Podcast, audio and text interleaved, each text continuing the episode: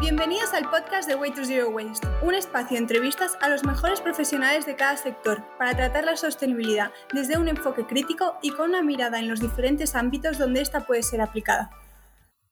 Como primer invitado tenemos a César Molins, doctor en Ingeniería Nuclear por la Universidad Politécnica de Cataluña, así como doctor en Ingeniería Nuclear por la Universidad de Florida. Desde 1985 es el director general de AMES, donde empezó a trabajar como ingeniero de ventas en 1981 y es presidente del Consejo de Administración desde 2003. Fue presidente de la Asociación Europea de Plurimetalurgia, EPMA, de 2001 a 2007 y es vicepresidente desde entonces. También fue miembro del Pleno de la Cámara de Industria y Comercio de Barcelona de 1998 a 2002 y es miembro de la Comisión de Industria y Energía desde entonces. Fue nombrado miembro del Consejo Asesor para la Recuperación Económica y el Crecimiento del presidente de Cataluña de 2011 a 2013 y ha sido llamado a varios consejos asesores del gobierno catalán desde entonces. Bienvenido, César. Muchas gracias. ¿Cómo estás? Bien, esperando a ver qué, en qué os puedo ayudar. Hombre, seguro que nos das mucho, mucha información muy valiosa. Veo que usted ha dedicado gran parte de su vida a las energías nucleares. Mi primera pregunta será, ¿qué ha aprendido en esta búsqueda? Mira, mi formación empezó, como has dicho muy bien, como ingeniero industrial en técnicas energéticas en la Escuela de Ingenieros Industriales de Barcelona. Y allí estudiamos todas las energías. Allí estudiamos pues la hidráulica, la eólica, la geotérmica, la nuclear, ah, todas.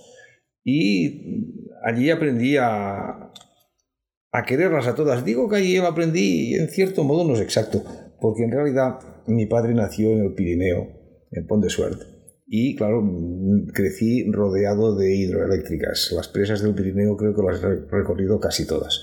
Y debo reconocer que mi energía favorita es la hidroeléctrica. Eh, lo que pasa es que, claro, pues tenemos el agua que tenemos y tenemos las montañas que tenemos. Y queda poco más por aprovechar.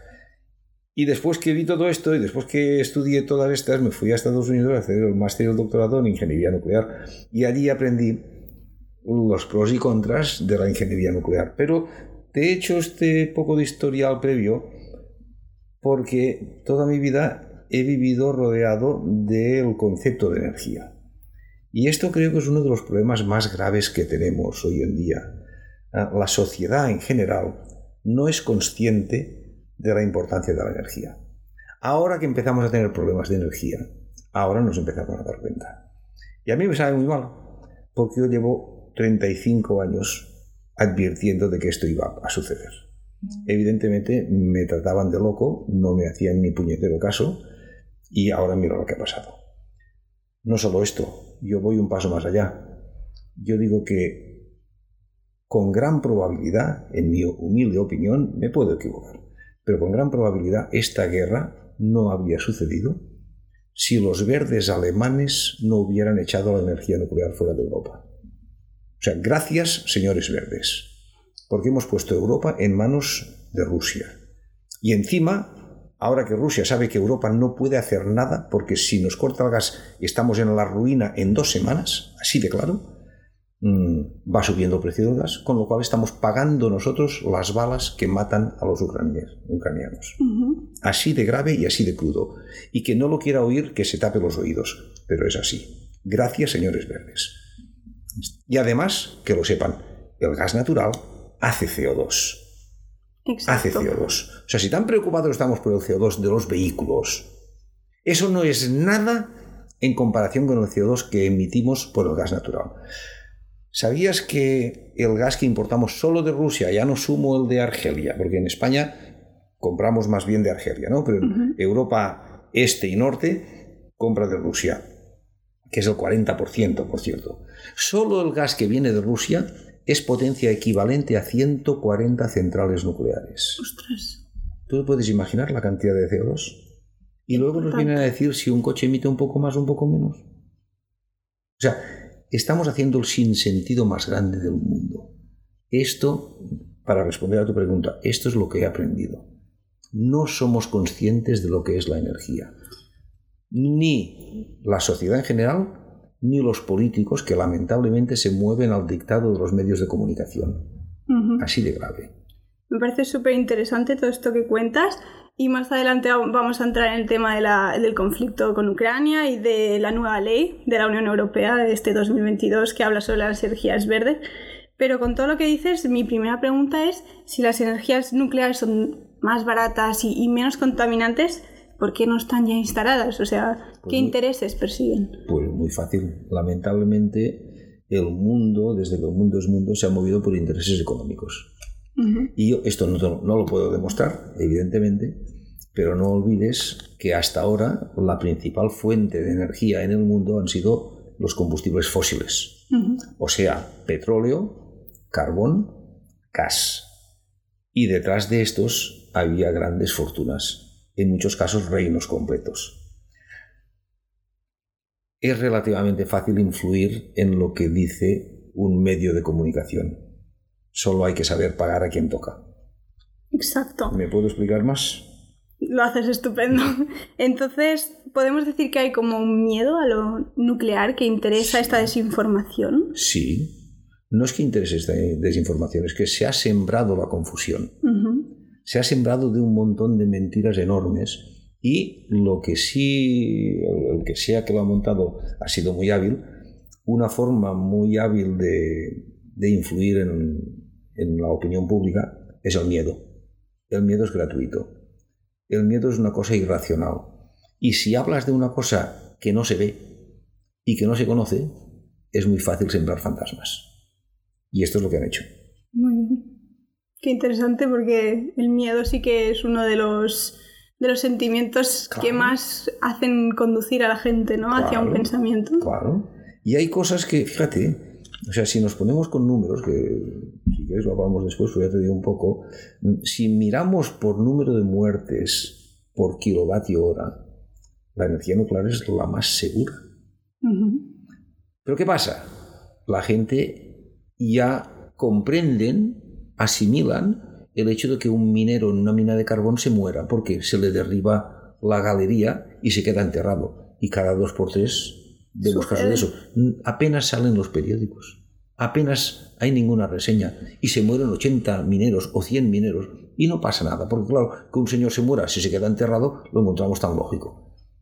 Pero la posibilidad, solo la posibilidad de que alguien pudiera morirse por una cosa que se llama radiación que nadie ve y nadie sabe dónde está, ah, esto da mucho miedo. Y con eso aterrorizas a la gente más que sabiendo los mineros que se mueven.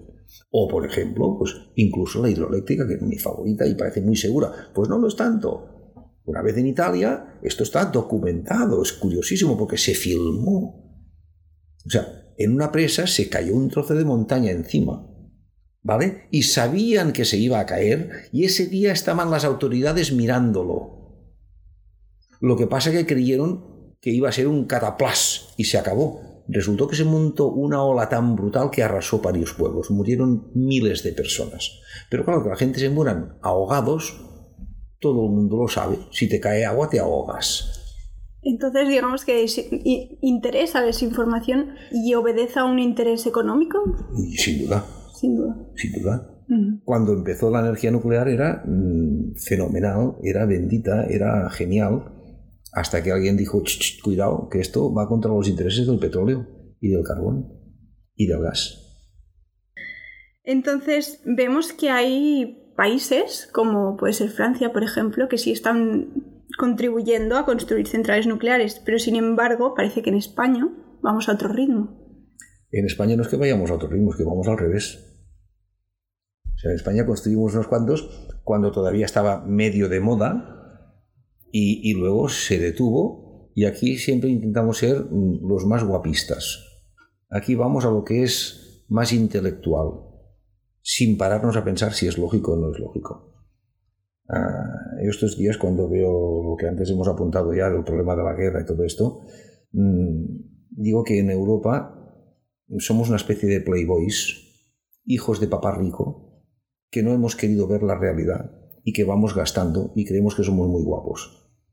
Y ahora, lamentablemente, y, yo soy una persona generalmente optimista, en este momento estoy preocupado, porque en Europa vamos a empezar a saber qué es tener la vida más dura. Porque en los 40 últimos años hemos echado de Europa la industria y la energía. Y los dos son fundamentales para el bienestar. Ese famoso estado del bienestar del cual tanto hablamos, pues el estado del bienestar necesita absolutamente imprescindible energía y además necesita valor añadido. Y el valor añadido, la principal fuente, es la industria. Y llevamos 40 años echándola. ¿Y quién tiene la industria ahora? China. ¿Y quién tiene la energía? Rusia. Pues vamos apañados. Pues sí. Vamos apañados. Y aquí digo, no, vamos a hacer con renovables. Perfecto. La renovable hay tres tipos, como hemos dicho antes, la hidráulica, que es renovable, viene la lluvia, está fantástica. Eh, pero a veces llueve, a veces no. Suerte que tenemos los pantanos, ¿vale? Que es la única forma mínimamente factible que tenemos de regular la energía. La única, porque esto, vamos a hablar también de esto. Es muy difícil almacenar energía, ¿vale? Pero luego viene el viento. En España, estadísticamente, el viento sopla el 25% del tiempo. Luego 75% no. Luego necesitas otra fuente, porque no te vas a quedar sin energía al 75% del tiempo. Y el sol. El sol por la noche no luce, por mucho que queramos. Y en el día, si alguien supiera un poco de matemáticas, que tampoco saben, sabrían que el sol sale por el este, pero entonces su incidencia es en un ángulo muy pequeño. Y esto es multiplicar por un seno, ¿vale? A mediodía es máximo y por la tarde cae. Pero es que además hay un segundo seno que va con la eclíptica. En invierno está más bajo, en verano está más alto. Cuando una fuente la multiplicas dos veces por un seno, tú sabes que ahí no vas a tener gran cosa. Y esto es lo A ver, ¿y hace algo? Sí, claro que hace algo. Pero tú no puedes fiar la producción y el consumo de energía a unas fuentes de energía que ahora están y ahora no están. Hoy está lloviendo, Hoy, claro, la irradiación solar pues es la cuarta parte. Y es así. Y no sabes cuándo va a haber nubes y cuándo no vas a haber. ¿Qué pasa? Entonces necesitas un sistema de soporte. O sea, otra fuente de energía, lo cual significa otra inversión. Has doblado las inversiones. Tan ricos somos, no nos importan las inversiones. Pues perdón, esto se paga. Al final se paga. Y volviendo a lo que hablábamos al principio, em, hay que recordar que siempre ha habido una controversia en que si la energía nuclear era renovable o no, y recordar la ley actual de hace unos meses de la Unión Europea que daba por válida la energía nuclear como verde, pero también daba el gas como energía mm, verde. Una, una vez más ha pasado la política por encima de la razón. O sea, ¿por qué pusieron el gas? Simplemente porque Alemania depende de ello. Alemania no puede vivir sin gas han sido tan torpes, tan tremendamente torpes, que no pueden pasar sin gas. Entonces, claro, tuvieron que definir que la energía nuclear era verde, ya entraremos en ello, porque efectivamente la energía nuclear es muy cercana a verde. Verde perfecto, yo creo que no hay nada, ahora lo definiremos. ¿eh? Pero es muy cercana a verde. Pero entonces, claro, si se quedaba solo con la nuclear, a los alemanes se les quedaba una cara de tontos que no veas. O sea, están cerrando las nucleares y gastando gas. Que bueno, nadie lo dice, pero el gas hace CO2. Entonces, ¿qué hicieron? Pues de un plumazo dijeron que la nuclear y el gas ahora son verdes, por el amor de Dios. Y se quedan tan anchos. Se quedan igual. No se sonrojan. Por el amor de Dios. a ver, lo del CO2 es verdad o es mentira. Porque si lo es, seamos un poco serios. Y la nuclear, bueno, por, nuclear por lo menos no hace CO2. Y otra cosa, los residuos, que supongo que saldrá el tema ahí, pues son pequeños, ocupan poco y son tremendamente controlables. Muy importante. Una vez estuve en una conferencia de uno de los altos directivos de Electricity de France en la Casa Llotja de Mar de Barcelona, el edificio ese gótico, está allí en el puerto, ¿no? Y él decía, señores, ¿son ustedes conscientes de que todos los residuos de alto nivel de los 60 reactores de Francia durante 40 años caben todos dentro de esta sala donde estamos? Búscame cualquier tipo de energía que pueda decir una cosa así. Tú sabes, Holanda, país verde como pocos, ¿dónde guarda sus residuos nucleares? Han hecho un edificio allí encima y mira que es húmedo y mojado y todo lo que quieras, ¿eh? Han hecho un edificio que además lo han decorado muy bonito, que dice E igual a MC2 y ahí los tienen guardados, no pasa nada.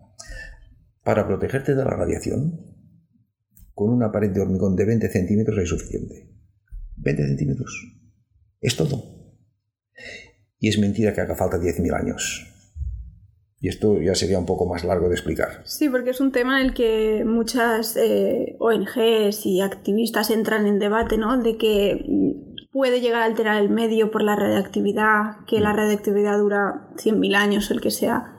¿Es mentira esto que pueda afectarnos? Ah, es una afirmación tan simplista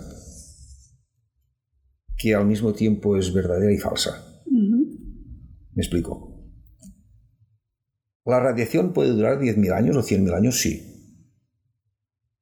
¿La radiación puede ser mortal? Sí. Luego tenemos un problema a 100.000 años. No. ¿Y por qué? Me explico.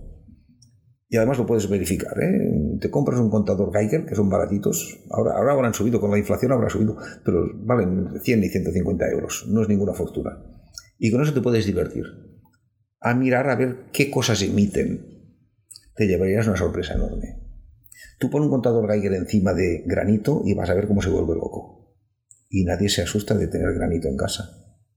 Las camisolas que casi nos emplean, ¿no? del camping gas, ¿te acuerdas del camping gas? Aquello que hace. Pues aquellas camisolas emiten rabiosamente. Y no nos pasa nada. O sea, la radiación es una cosa muy elástica. Radiación hay en, la calle.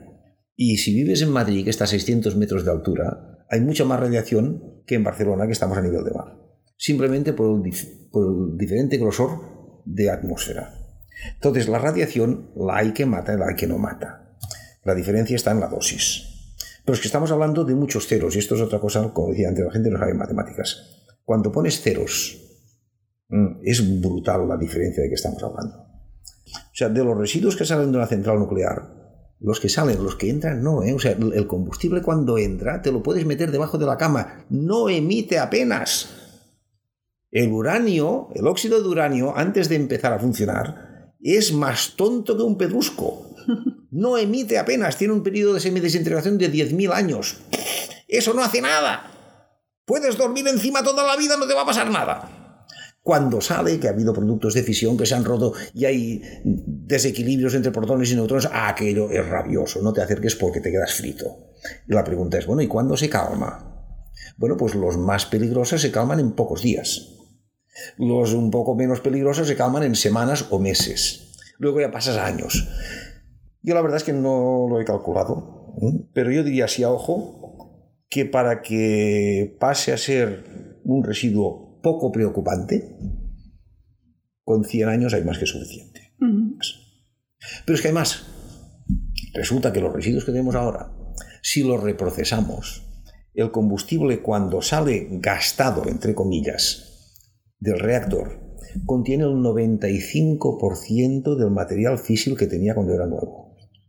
95%. Esto no me lo han contado, esto lo calculé yo en mi tesis doctoral.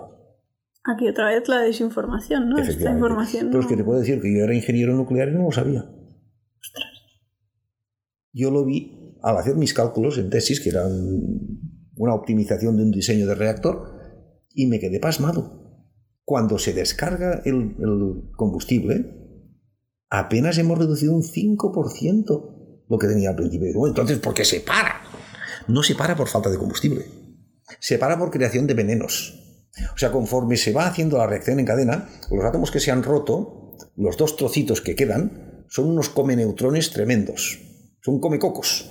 ¿Vale? Y para que se mantenga la reacción en cadena, esto supongo que si os lo han contado más o menos, de que hay una fisión que se produce espontáneamente, aunque haya muy pocas, de ahí salen a veces dos y a veces tres neutrones. Esos dos o tres neutrones se atinan a otro átomo, ¡pum!, lo rompen y con eso se hace una reacción en Vale.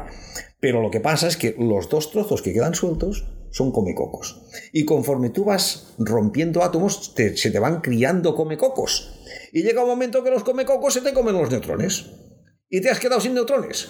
O sea, aquello se para no porque no haya combustible, sino porque no hay neutrones. ¿Vale? Entonces, todo lo que tienes que hacer, entre comillas, porque no es tan sencillo, ¿eh? Hay que quitar los comecocos. lo limpias y vuelves a tener combustible nuevo. ¿Me explico? O sea que en realidad es una renovable. Porque solo, solo entre comillas, repito, ¿eh? hay que limpiarlo. Eh, ¿Qué pasa? Vamos a ser un poco, un, un pelín más allá, a, riesgo de, de, hacerme un poco más difícil, ¿no? En realidad lo que hemos consumido es uranio 235. Pero de ese uranio 235 en el reactor, cuando es nuevo, hay un 5%. Cuando yo estudiaba era un 3,1, ahora es un 5. Simplemente para no tener que parar el reactor cada año, sino cada año y medio. Es un tema de evitar que se pare el reactor. ¿vale? 5%, vamos a ponerlo así. El 95% ¿qué es? Uranio 238. En teoría una piedra inútil, no sirve para nada. Cuidado, vamos a ver. Conforme vamos funcionando, se va destruyendo el 235, que es el que de verdad con facilidad se fisiona, el 238 también, pero mucho menos. No entramos en más detalles, que siga todo un curso, es un poco largo, ¿vale? Y entonces vamos creando la basura.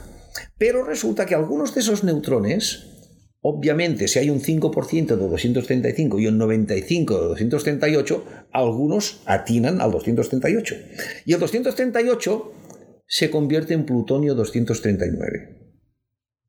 Y qué casualidad, resulta que el plutonio 239 se comporta casi idéntico al uranio 235. Son hermanos. O sea, tú vas consumiendo 235 y estás creando plutonio. Bueno, pues si son iguales, por esto cuando acabamos ahí el 95% de masa físil. ¿Y por qué no, no arreglamos? ¿Por qué no lo aprovechamos? Pues mira, dos razones. Yo creo que incluso tres. Primero, hay que limpiarlo, que eso no es fácil, porque cuando descargas ese combustible, aquello sí que, aquello es peligroso, no te acerques. O sea, eso hay que hacerlo en unas fábricas muy especiales. Existen, la tecnología está, pero hay que limpiarlo. Y resulta que hoy por hoy es más caro limpiarlo que hacer combustible nuevo. Con lo cual, como es más caro, pues lo guardan allí. O sea, llevamos 60 años guardando combustible. E imagínate, si ahora lo limpiáramos, no nos hace falta combustible nuevo en 300 años. Porque ya lo tenemos. Lo hemos estado guardando, está todo guardado. Está todo guardado. ¿Vale? Pero, ¿qué se ha aducido también? Que es verdad si haces el reproceso, como se llama el reproceso de combustible, tú puedes aislar el plutonio, porque químicamente ya no es uranio. Lo puedes separar químicamente del uranio, el 238 y el 235 no se pueden separar químicamente, porque son el mismo elemento químico. Son distintos físicamente, uno pesa 235, otro 238, pero químicamente son lo mismo. El plutonio no, ya es distinto. Entonces tú puedes aislar el plutonio. Amigo, con eso tienes plutonio 239 puro. ¿Y para qué se puede emplear? Para hacer bombas. Entonces, claro, sobre todo los países que ya tenían bombas atómicas, dijeron, no, no, no, no, no, está prohibido aprovechar el plutonio, porque, no, reciclar el combustible, porque habría más gente que tendría bombas atómicas. Mentira podrida, porque no es tan fácil hacer el reproceso. O sea, con los debidos respetos, un señor árabe debajo de una jaima no te reprocesa combustible, no te preocupes, porque como lo haga se queda frito. Pero ¿qué pasa? Y ahí viene la tercera razón. Impidiendo el reproceso del combustible, los señores que son capaces de enriquecer tienen el mercado asegurado. Una vez más, economía. ¿Me explico? Te explicas genial y muy interesante todo esto que nos estás contando. No tenía, yo particularmente no tenía ni idea de que el 95% de ese material puede volver al ciclo. O sea, es muy interesante. Y también muy interesante lo que cuentas de que una vez está dentro del reactor es peligrosísimo y una vez sale, ojo, miremos cuánto de peligroso es, ¿no? Y aquí me sale una duda. ¿No es peligroso, mientras está en funcionamiento, dejar este material en, manos humanas? O sea, un fallo puede arrasar con todo, como hizo en Chernóbil, por ejemplo, ¿no? No, no. Aquí, una vez más, tendría que dar una lección un poco larga. Chernóbil fue provocado. Fue un accidente provocado. Podemos decir que por error humano. Hay otras teorías un poco más tremendistas pero en cualquier caso fue provocado porque ah, Os, recomiendo, si tenéis curiosidad, que veáis la serie de HBO, aquel que habla de Chernobyl. Sí, la he yo, visto. Yo no la había visto y un, amigo mío me, pidió opinión a ver qué tan em, verosímil, o sea, qué, qué tan riguroso era. Quedé sorprendido, es muy, muy riguroso. Está muy bien hecho.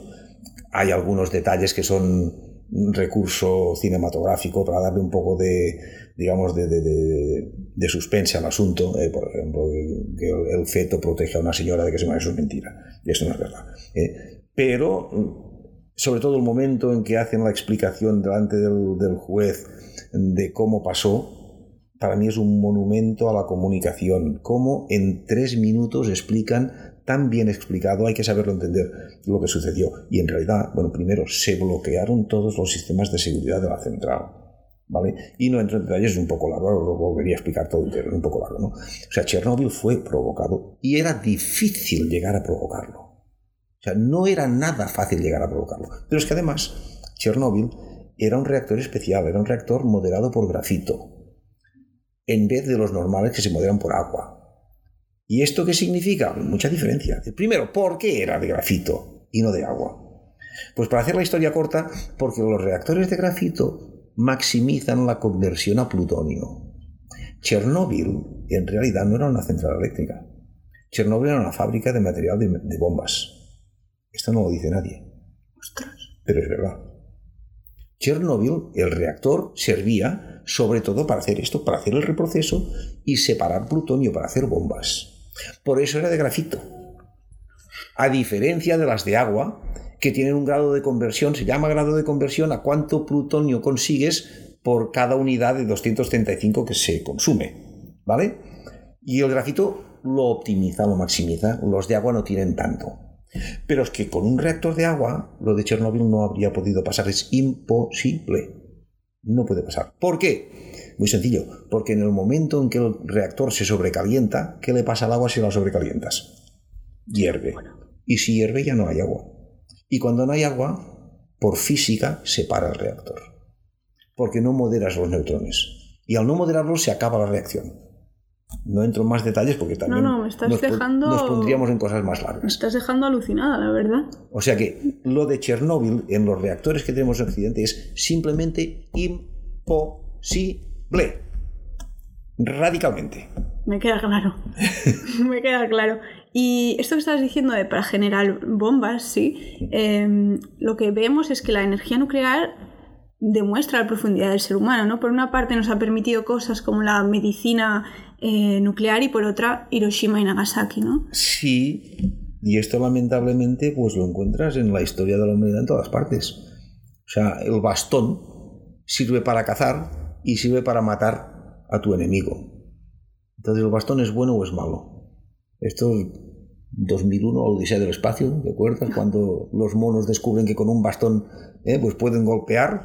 Pues eso, claro, el bastón, primera herramienta de caza y, y de lucha. El sol es el que permite la vida en la Tierra. Pero como tú te pongas al sol 12 horas seguidas, vas a ver cómo acabas en la UBI radio. Entonces, ¿el sol es bueno o es malo? Pues depende del uso que hagamos. Y la energía nuclear, pues es exactamente lo mismo. ¿Un coche es bueno o es malo? Hay quien está en contra del automóvil. Yo digo, sí. ¿Y cuántas vidas se han salvado gracias a una ambulancia? A mí me costaría pensar algo. O sea, mira, esto es bueno siempre. Pues no lo sé. Porque como te comas muchas frutas, pues te da una diarrea bastante importante también. ¿eh? claro, cada cosa debe emplearse según su utilización razonable. Hacer un uso correcto ¿no? de las cosas. Dicho todo esto, ¿eres optimista con el futuro del planeta? Sí. Sí. Y, lo tengo que pensar un poco, ¿eh? porque estos días, ah, con lo de Ucrania y todo esto, o, pensando en las guerras mundiales que ha habido, ¿no? uno puede llevarse al pesimismo. Pero te diré una cosa, si somos objetivos de verdad, nos daremos cuenta que a pesar de las barbaridades que hace la humanidad, que hemos hecho muchas y muy gordas, seguimos avanzando.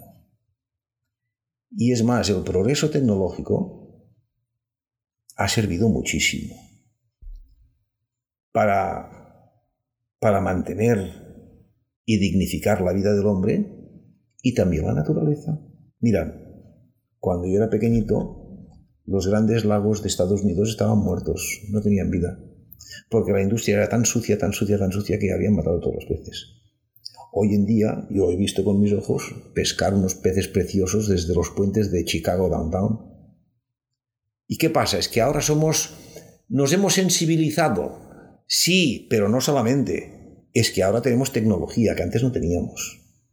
Antes no había conocimientos, no había medios, no había forma de que la industria fuera más limpia.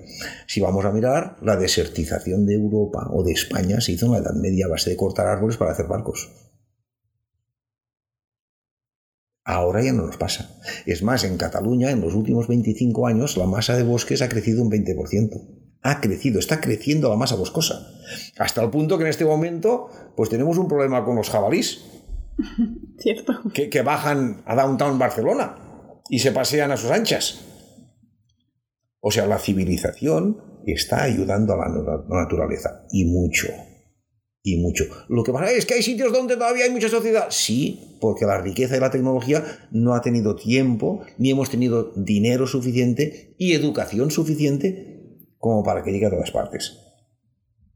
Ahí estoy de acuerdo, la educación es lo que tratamos de hacer aquí en, Way to Zero Waste. claro. Es el primer paso, ¿no? Claro. Sí. Y mucha gente no tiene la educación de decir, oye, es que hay que hacer un regadío y hay que plantar. ¿Y qué plantas hay que plantar? Y, nos encontramos incluso aquí, en que hay mucha gente que está en contra de los transgénicos. Oh, eso es pecado. Usted perdone. Lo que tenemos que hacer es comer. Y dicho lo bruto, ah, Hitler, que era muy bestia, eh, pretendía crear la raza de los arios, ¿no? Dicho lo bruto, ah, y yo no soy un gran biólogo, eh, pero si te repasas las leyes de Mendel y todo eso, pero si tú casas a un señor alto y rubio con una señora alta y rubia, lo probable es que se haga una criatura alta y rubia, ¿vale? Y si tienes muchos altos y rubios, pero al final habrá muchos altos y rubios. Ya está. Bueno, si tú te das cuenta un buen día que te sale un tomate gordo y que hay un tipo de, mata que, hace tomates gordos, pues vas a empezar a cruzar esos tomates con otros tomates que además no les atacan no sé qué bichos. Y vas a tener tomates gordos que no les atacan los bichos.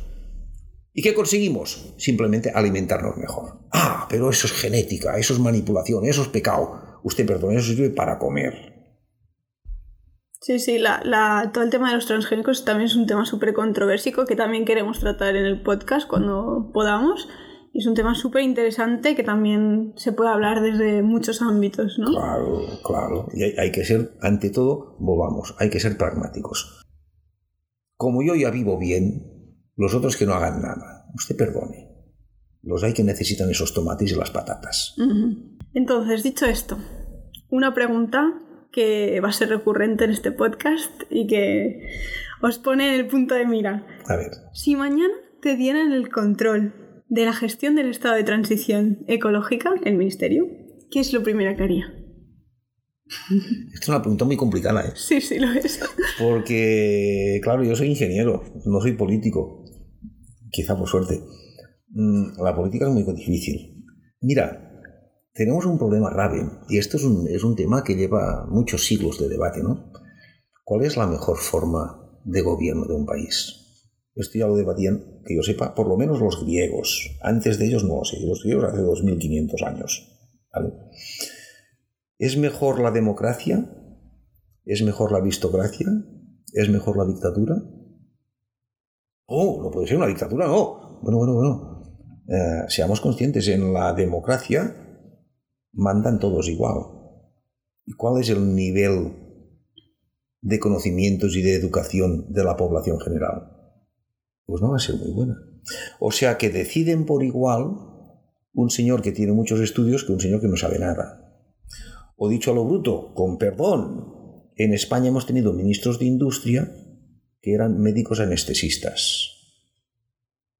Por ejemplo, ¿Vale? O hemos tenido ministros de sanidad que eran filósofos. ¿Perdón? Empezamos mal. Entonces resulta que lamentablemente, aunque desde un punto de vista ideal la democracia es excelente, porque es la que dignifica, la que magnifica o, optimiza la dignificación del hombre, pues desde un punto de vista práctico no funciona. Estamos en una democracia, de facto. La China es una dictadura. Ellos no lo dirán así, pero lo es. Pero resulta que ha hecho una dictadura meritocrática. Y allí manda cada uno según lo que sabe y la especialidad que tiene. Y el resultado lo estamos viendo. Nos están dando sopa con ondas.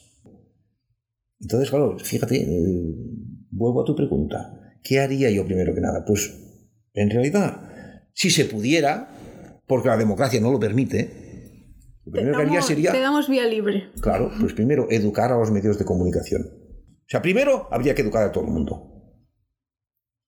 Y segundo, pues empezar a poner las cosas, si puedes, en su sitio. Pero claro, la democracia te lo hace muy difícil. No olvidemos esto apenas ha salido en las noticias, pero la ministra de Transición Ecológica del gobierno actual cuando se acabó una concesión de una central hidroeléctrica sobre el río Júcar y la empresa eléctrica que era concesionaria, o sea, no propietaria, pero la construyó el general Franco, ¿eh? y entonces esas presas se dan en, en explotación por concesión. Se acabó la concesión, la empresa devolvió la presa al gobierno. La ministra de Transición Ecológica pidió que se demoliera la presa pero el río Júcar es conocido por las inundaciones que provocaba. Y gracias a esas presas, además, muchos pueblos han podido regar y producir agricultura. Pues la señora esa le importaba un pito que se inundaran las ciudades o que los campos no produjeran. Ministra de Transición Ecológica del gobierno de hoy. Quizá hay que empezar educando a los políticos también. Yo creo que existe una importante preocupación por el impacto de estas centrales, ya no nucleares, sino hidroeléctricas, eh, solares, ¿sí? En el medio. Claro, yo me pregunto, vamos a, ir primero las unas o las otras. Una hidroeléctrica. Yo me pregunto, ¿por qué cuando un lago es natural es ok y si un lago lo hace el hombre no es ok? ¿Por qué? Los dos son una masa de agua. Y podrían decir, y hay quien dice, con cierta razón, que una central hidroeléctrica, como tiene una presa, pues impide el movimiento de los peces río arriba y río abajo. Esto ya se ha resuelto hace años. Hay unos caminos que hacen los peces, por lo visto, son muy inteligentes. Suben y bajan. O sea, eso no es problema. Entonces, si nos ponemos en cuanto a masas de agua, ¿por qué lo que ha creado Dios es ok y si lo crea el hombre no es ok? Y en cambio lo que es evidente es que hemos evitado muchas inundaciones, destrucciones brutales. Tú eres muy jovencita, pero cuando yo era pequeñito, una riada en Rubí se llevó a 200 personas por delante. 200 ahogados. En la riera de Rubí, que es una miseria. ¿Vale? Y Valencia ha sido, vamos, medio barrida varias veces. Afortunadamente se hicieron presas que han regulado estas avenidas. Seguimos con la siguiente pregunta. Hemos hablado de la desinformación, de intereses y demás. Vivimos en una época donde decir la verdad, con datos y aportes científicos como estamos haciendo hoy, parece un acto casi revolucionario, ¿no? Efectivamente. Sí, puede hasta ser peligroso. Eso. Alguien que ha dedicado, como usted, toda su vida a la ciencia, ¿no? ¿Cómo es encender la tele y ver que gente que no tiene ni idea tratar eh, de opinar de estos temas como si nada. a veces es cómico, pero puede llegar a ser peligroso. Efectivamente, efectivamente. Mira, cuando sucedió el accidente de Fukushima, que todo el mundo dijo que fue un gran desastre nuclear, nadie se acuerda que fue un tsunami, una inundación tremenda. ¿Eh? Y la central nuclear no mató ni a una persona, ni una, cero patatero. ¿vale? a las 24 horas del accidente, que todavía estaba todo muy confuso, me llamaron de Telecinco. Porque, no somos muchos ingenieros nucleares en España. Y no sé cómo dieron conmigo. Y me pidieron si podía ir a un programa a, dar mi opinión, como estás preguntando tú, ¿no? La energía es bastante complicada. ¿Por qué no escuchan a los que han estudiado energía? Por favor. Y dejemos de decir sandeces. Pero ¿qué pasa? En España nos encanta charlar en vacío. Yo me pongo nervioso, me pongo negro en algunos programas de televisión donde además parece que les encante hablar de 4 en 4 y de 5 en 5 y a, gritos. Y a ver quién la dice más gorda. ¿Esto es cultura? Vamos a continuar ahora hablando por donde hemos empezado, de la guerra con Ucrania, de cómo el cambio climático puede afectar a la seguridad de estas centrales nucleares y cómo podemos ayudar a que socialmente se implementen estas centrales nucleares. Todo esto lo va a tener la audiencia en el contenido de Way to Zero Waste.